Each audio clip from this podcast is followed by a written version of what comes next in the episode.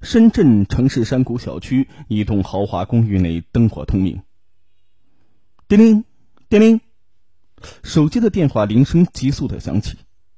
深圳市南山区热电厂厂长张佳佳火速的接通了。电话里出现了一个男孩的哭声：“妈妈，救我！爸爸，救我！我想回家。”随后，一个处理过的声音传了出来：“五十万，是五十万美金，给你三天时间准备，不要报警，否则你的宝贝儿子会死得很惨。”张佳佳颤抖着声音说道。千万千万别伤害孩子，求求你了！王若红听到宝贝儿子张明明的哭喊声，身子一软，扑通的跪倒在地上。他撕心裂肺的哭喊着：“求你别伤害孩子，你要什么我们都能给你。”王若红大学毕业之后，经人介绍，他认识了在广东工作的张佳佳。两个人呢，很快就陷入了热恋。婚后第二年就有了一个可爱的儿子。张佳佳工作非常的拼命，不久呢就被提拔为深圳南山区热电厂厂长。王若红啊也被提拔为华为公司财务高管。他们唯一的宝贝儿子聪明可爱，为了让儿子有更好的教育环境，夫妻俩是托人将儿子送到了深圳南山外国语学院文华部就读。一眨眼呢，儿子已经读小学六年级了，一家人生活的幸福安静。张佳佳夫妻回到家里，保姆告诉他们，在学校门口没有接到孩子放学，以为儿子呢跟小伙伴出去玩了，夫妻俩并没有放在心上。可是两人一直等到晚上七点多钟，儿子还没回家，拨打儿子的手机也显示关机。王若红给儿子班主任打去电话，班主任告诉王若红，儿子下午并没有来上课，他还以为张明明生病了，正准备拨打他的电话呢。张佳佳夫妻的心一下子就掉了起来，儿子到底去了哪里呢？儿子很乖巧，从来也不会出现逃课的现象。他们呢去了儿子平时最喜欢去的学校旁边的二十四小时便利店。该店的售货员调出了店里的监控录像记录，录像中显示张明明在下午两点钟左右来过便利店买东西，但是之后就再也没有来过了。无奈之下，张佳佳夫妻连夜印出几千张寻人启事，贴在了学校、网吧、公交车站等等有儿子可能经过的地方。二十四小时过去了，儿子音讯全无。四十八小时过去了，儿子仍然是杳无音讯。正当夫妻俩准备报警的时候，就出现了本案开头的一幕。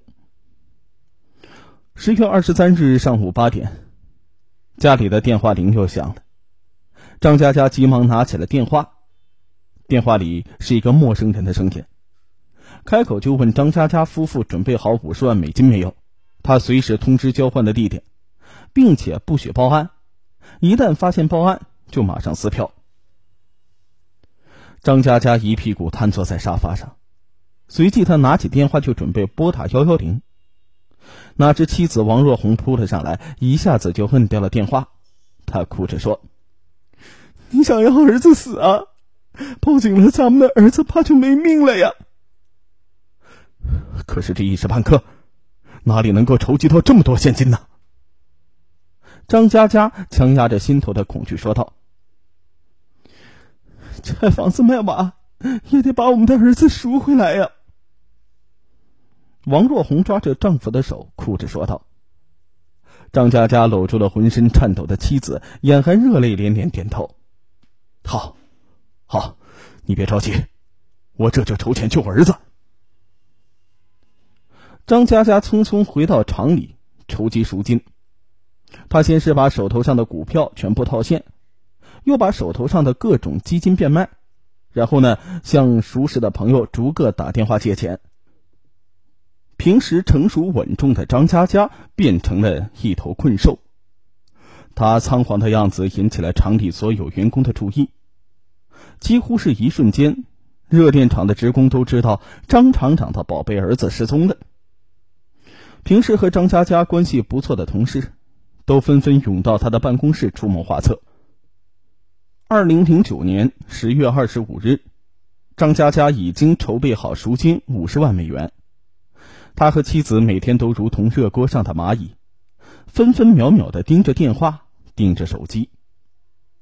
十月二十六日凌晨两点，一条陌生的手机短信发送到了张佳佳的手机上：“你准备好钱，月底在广西北海交钱之后放人。”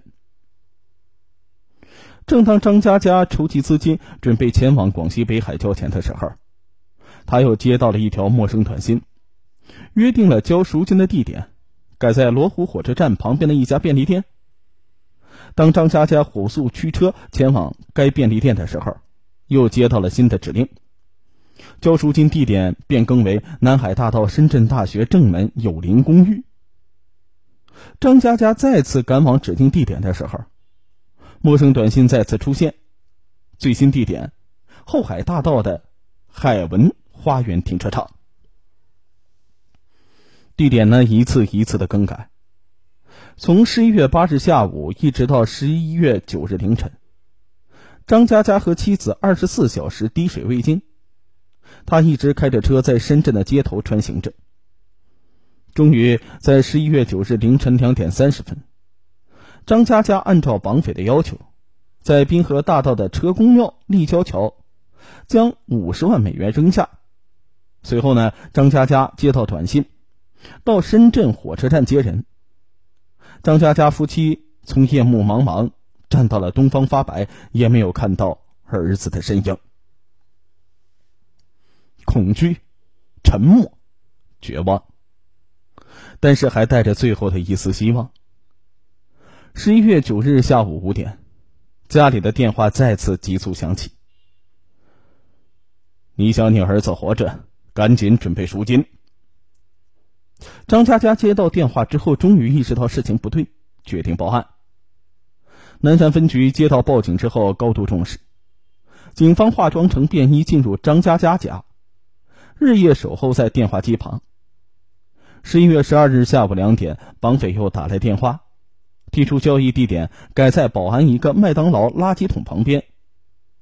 警方一边授意张佳佳答应绑匪，一边迅速用科技手段锁定了绑匪的。所在位置，警方锁定绑匪所在的方位，将再次开机的绑匪在保安福永汽车站附近的一个小旅馆内抓获住。